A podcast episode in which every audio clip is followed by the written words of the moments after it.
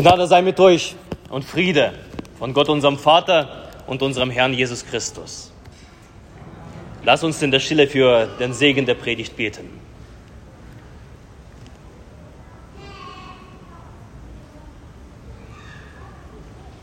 Herr, dein Wort ist meines Fußes Leuchte und dein Licht auf meinem Wege.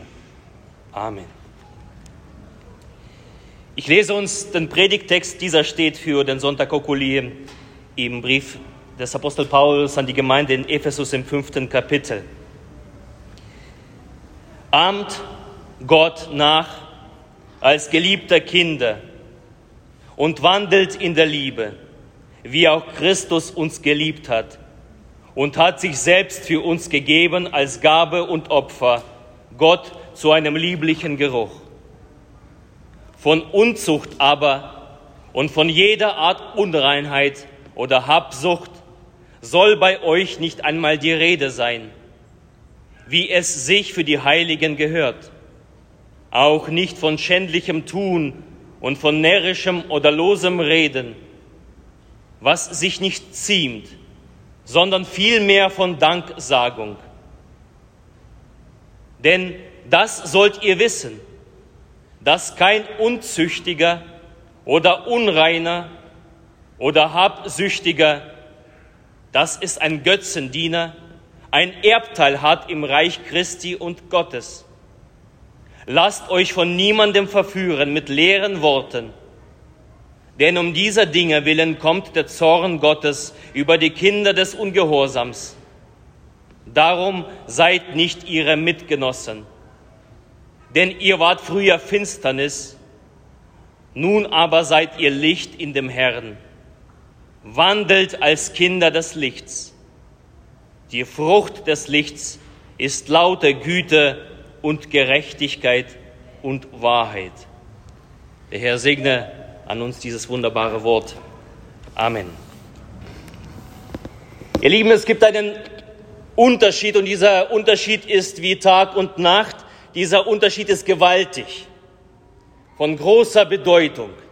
Es ist der Unterschied zwischen den Kindern des Lichtes und den Kindern des, der Finsternis. Es ist der Unterschied zwischen den geliebten Kindern und den Kindern des Ungehorsams. Es gibt eine Trennlinie zwischen denen, die dem Herrn ein lieblicher Wohlgeruch sind und denen, über die der Zorn Gottes kommt. Und ich glaube, die Grundlage für diesen Unterschied entspringt in einem Leben, das entweder in Achtsamkeit oder in Unachtsamkeit gelebt wird. Der eigentliche Unterschied zwischen, liegt zwischen den Achtsamen und denen, die die Achtsamkeit verweigern. Ein unachtsamer Umgang mit den Dingen des Lebens im Leben macht aus Menschen Kinder des Ungehorsams wie Apostel Paulus hier sie nennt. Und das ist die Achtsamkeit auf Gottes Prinzipien, welche die geliebten Kinder Gottes ausmacht und sie strahlen lässt. Ein paar Eckpunkte über unachtsames Leben, wie Paulus es hier beschreibt. Und dieses unachtsame Handeln kann alle Dinge des Lebens einschließen. Es ist wie mit den Dingen, mit denen man unachtsam sie behandelt. Sie fallen hin, sie gehen kaputt. Sie sind unbrauchbar. So ist es mit unseren Dingen im Leben, wenn wir sie unachtsam behandeln. Und Paulus nennt hier konkrete Dinge, die für die Heiligen, für die Christen nicht angemessen sind. An erster Stelle, an allererster Stelle steht das griechische Wort Pornea. Pornea, wir kennen dieses Wort aus dem Wort Pornografie. Üblicherweise wird das übersetzt mit Unzucht oder Hurerei. Aber einfach zu erklären, was Unzucht ist, was Pornea ist, das ist ein unachtsamer Umgang mit der eigenen Sexualität. Und das steht ganz am Anfang. Gott schafft etwas Wunderbares wie Sexualität und gibt einen Rahmen vor, einen Schutzraum der Ehe, zieht eine Grenze. Und wer darin lebt, ist ungefährdet. Wer darin lebt, ist beschützt. Wer darin lebt, ist gesegnet. Gottes wunderbarer Schutzraum. Und Gott gibt uns die Verantwortung dafür, in diesem Schutzraum sich aufzuhalten und das zu genießen, was sein, seine Gabe ist. Dass wir darauf achten, dass wir darauf achten, damit achtsam umgehen. Ansonsten verletzen wir uns selbst und zerstören andere. Ein unachtsamer Umgang mit Sexualität ist den Heiligen nicht angemessen, sagt Paulus. Das ziemt sich nicht. Ein solcher Umgang hat ein vernichtendes Potenzial. Ist uns das bewusst? Dasselbe verhält sich mit jeder Art von Unreinheit, wenn wir weiter den Text lesen. Jede Art von Verdorbenheit bis in die Gedanken hinein, denn hier beginnt unsere Verdorbenheit in unseren Gedanken, die dann wieder zu Taten werden.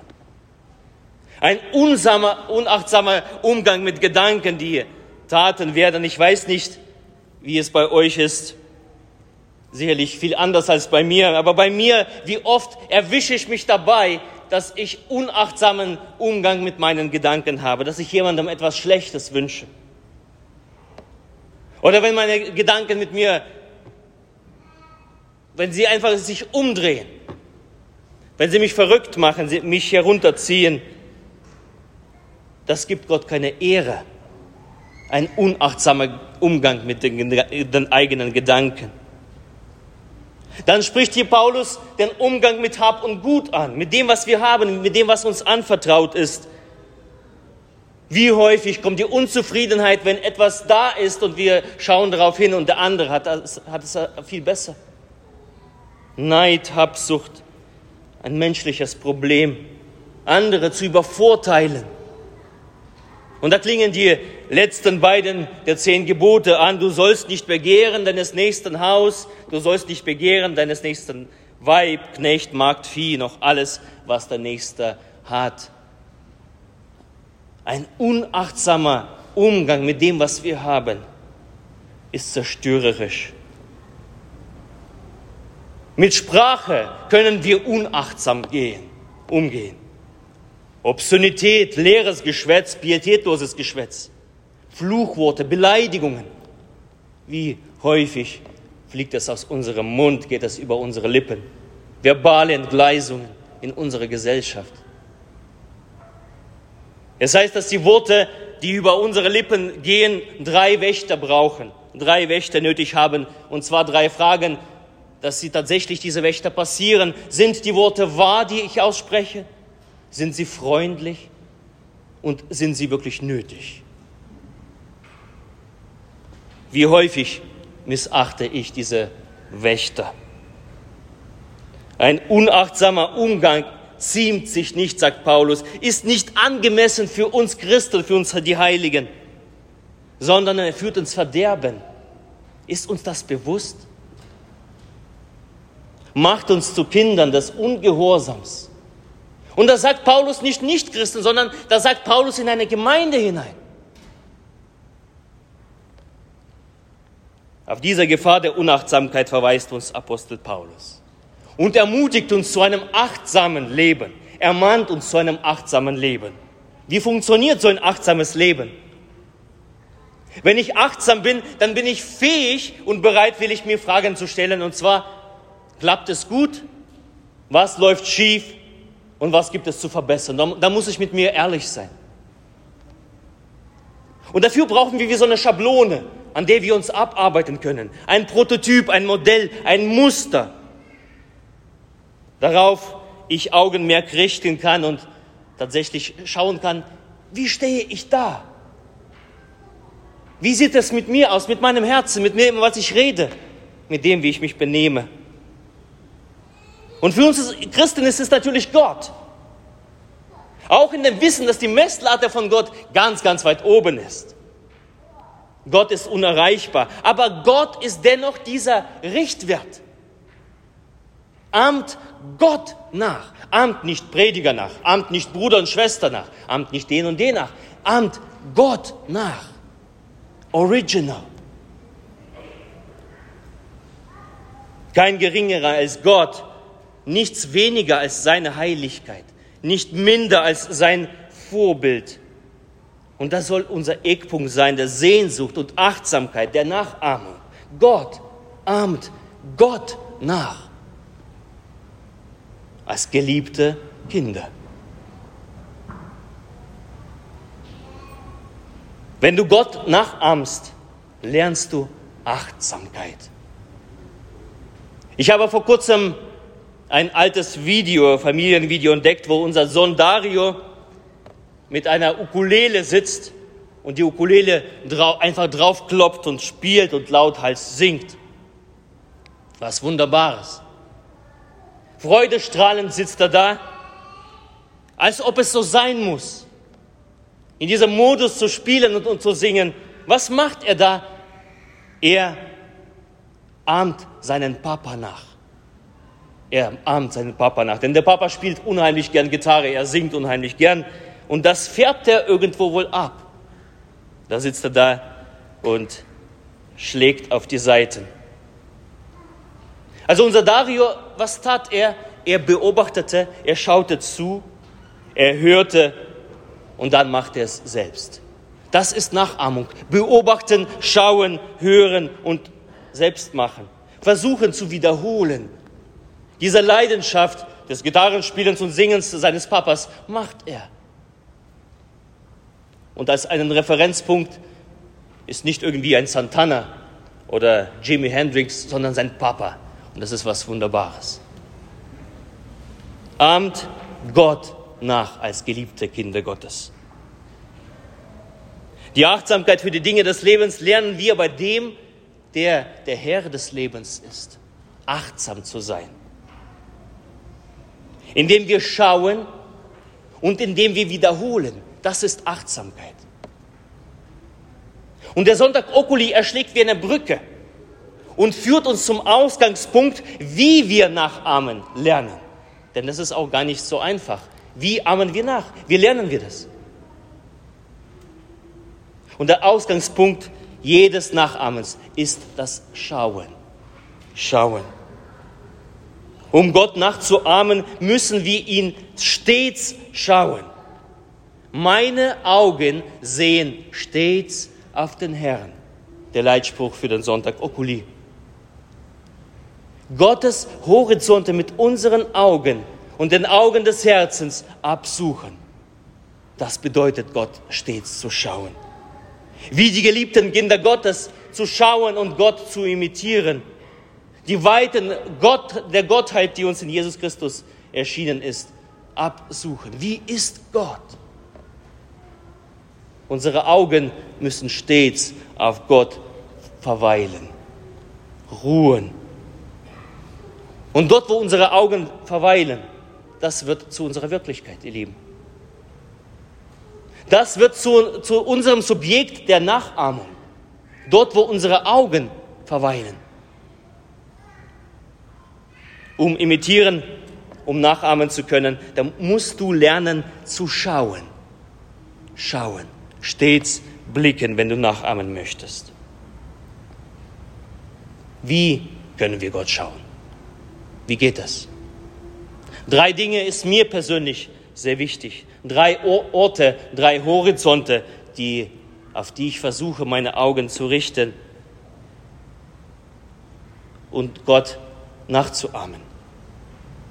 Das erste, das hörbare Wort Gottes. Die Heilige Schrift, die Bibel. Wenn du Jesus imitieren möchtest, dann muss das Horizont das Wort Gottes sein, das hörbare Wort Gottes. Du musst wissen, was Jesus gedacht hat, was er gesprochen hat, was er getan hat. Das finden wir in der Bibel, in dem hörbaren Wort Gottes.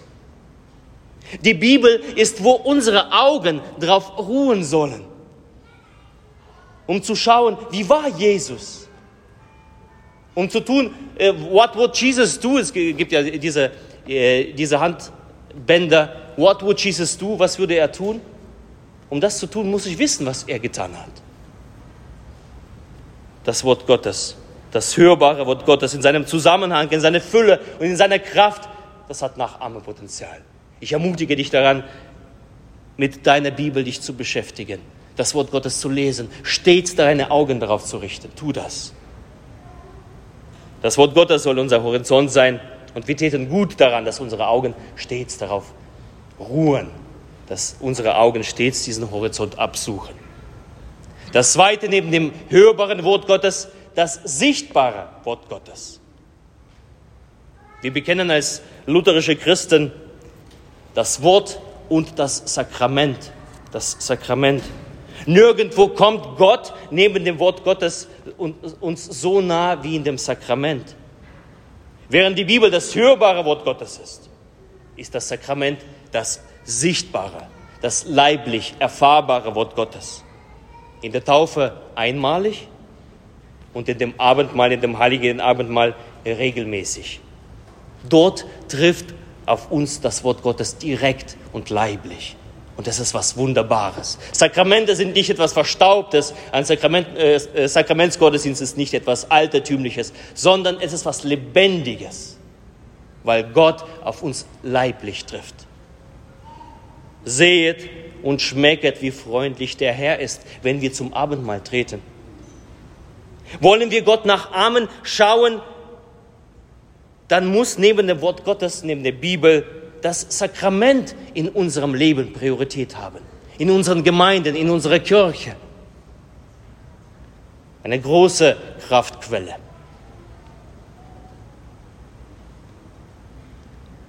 Herr, öffne du mir die Augen.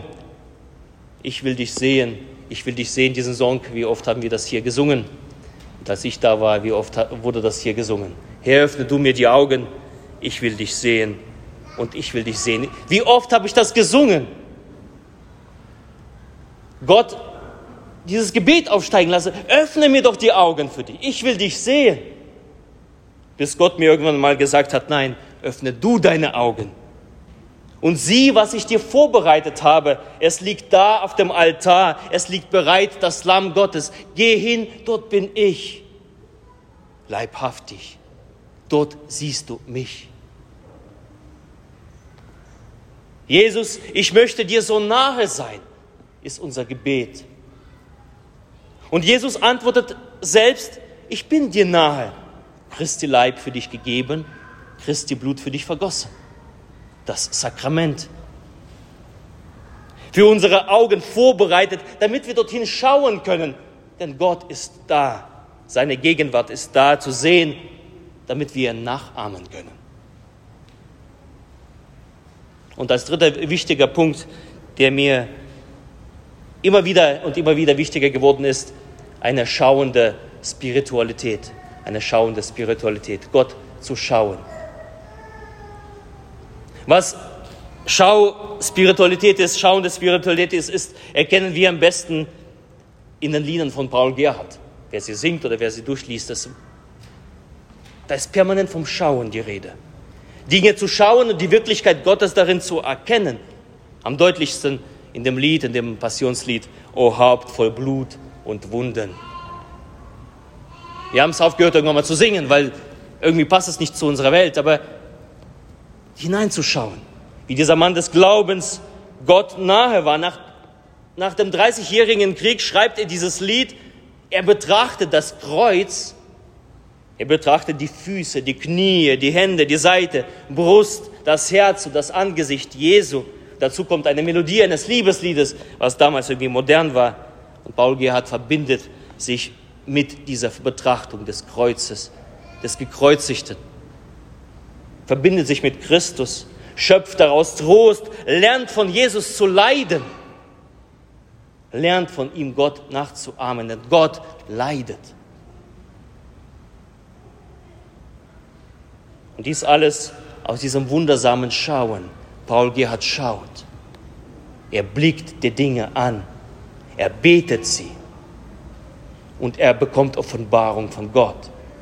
Und diese Offenbarung, sie tröstet, sie stärkt uns schon seit wie viele Jahrhunderte Jahren, über Generationen hinweg. Eine Schauen der Spiritualität ist das, was wir protestantische Christen, lutherische Christen verlernt haben Gott liebevoll anzuschauen. Und das gibt er dann so schon ewig, ewig alte, uralte christliche Lifehacks, wo man Gott entdecken kann, wo ich Gott betrachten und schauen kann.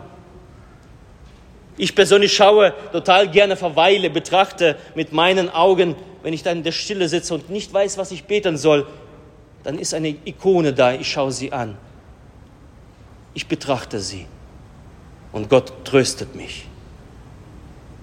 Ein uraltes Ding, was wir verlernt haben, was wir verworfen haben, was wir in, in, in irgendeine Kammer abgestellt haben, aber eine Ikone hinzustellen, sie zu schauen und sich trösten zu lassen. Gott zu schauen mit unseren Augen. Jemand hat sein Glaubenszeugnis, sein, sein Herz dort auf dieses Bild gebracht. Und das zu schauen, was Wunderbares. Gott, göttliche Wirklichkeit spricht uns an. Das Schauen des Heiligen Kreuzes, das Zeichen des Heiligen Kreuzes, nicht umsonst steht es da. Es ist zum Schauen da.